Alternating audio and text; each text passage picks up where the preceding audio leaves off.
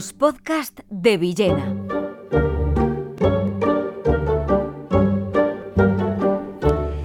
Los que siguen estos podcasts sabrán que a mí me gusta de cuando en cuando traer algún, algún autor olvidado. Autores que a veces han sido y son muy importantes en muchos aspectos y que alguno, como el que traigo hoy, Álvaro Retana, El final del mundo galante, Álvaro Retana fue alguien muy conocido en su época, en su época de, esplendor, enormemente conocido, absolutamente popular. Fue además autor de letras de cuplés, que para la época era, bueno, y que mucha gente puede seguir considerando como, como éxitos, éxitos absolutamente populares. Pero Álvaro Retana, por, en fin, su eh, su propia actividad de hombre frívolo, de homosexual que se exhibía, que no le importaba que se viera esa homosexualidad, de escritor de, literatura galante, de literatura erótica, en, los años desde los, desde los 10 de 1900 hasta los principios de los 30 del 1900, fue un autor, como digo, de muchísimo éxito en una literatura muy, muy bien hecha,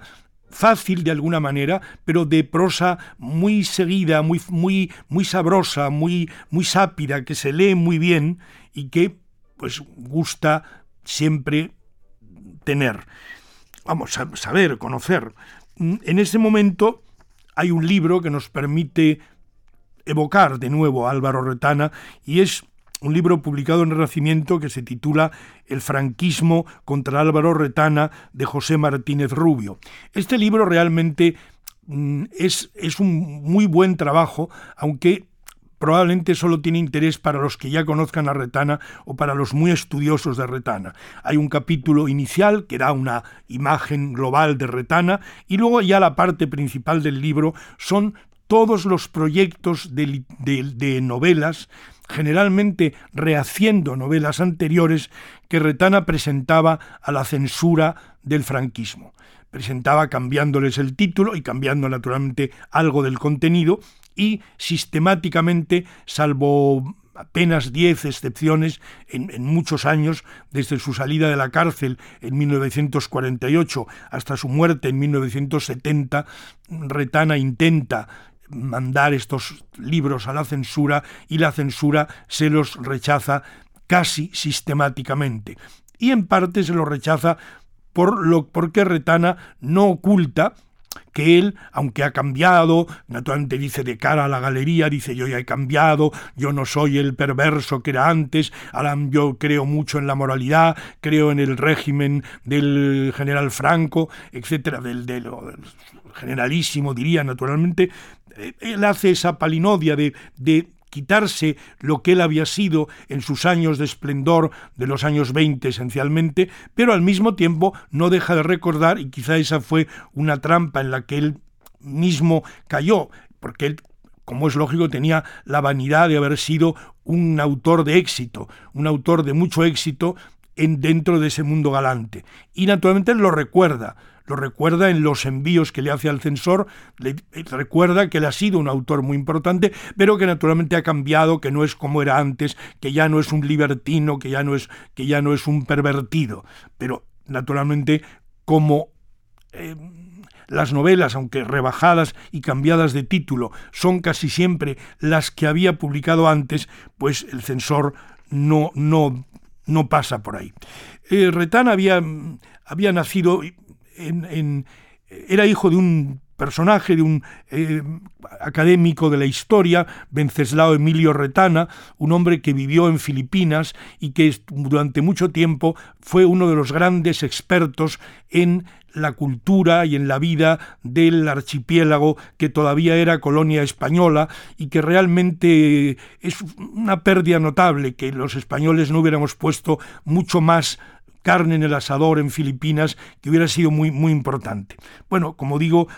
Retana nace en Filipinas en 1890, en Batangas, pero vuelve a España pronto, se desentiende del padre, hace una vida libérrima,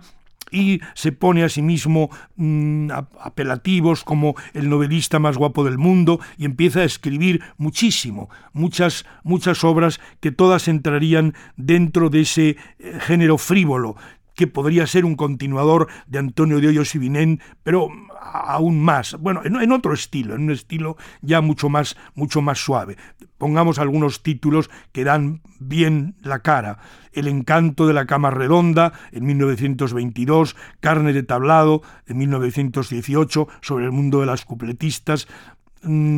Las locas de Postín, 1919, todo está dicho, Mi novia y mi novio, Los extravíos de Tony, que son las de 1919, las dudas de un muchacho que se llama Tony que siente que es gay, bueno, y luego ya los últimos libros que hizo, como La Reina del Cuplé en 1963 o La Historia del Arte Frívolo en 1963, 64 o Historia de la canción española en el 67, que son lo último que publicó. A Retana le benefició la historia el éxito de la película de Juan de Orduña, interpretada por Sarita Montiel, El último cuplé, le benefició porque le permitió escribir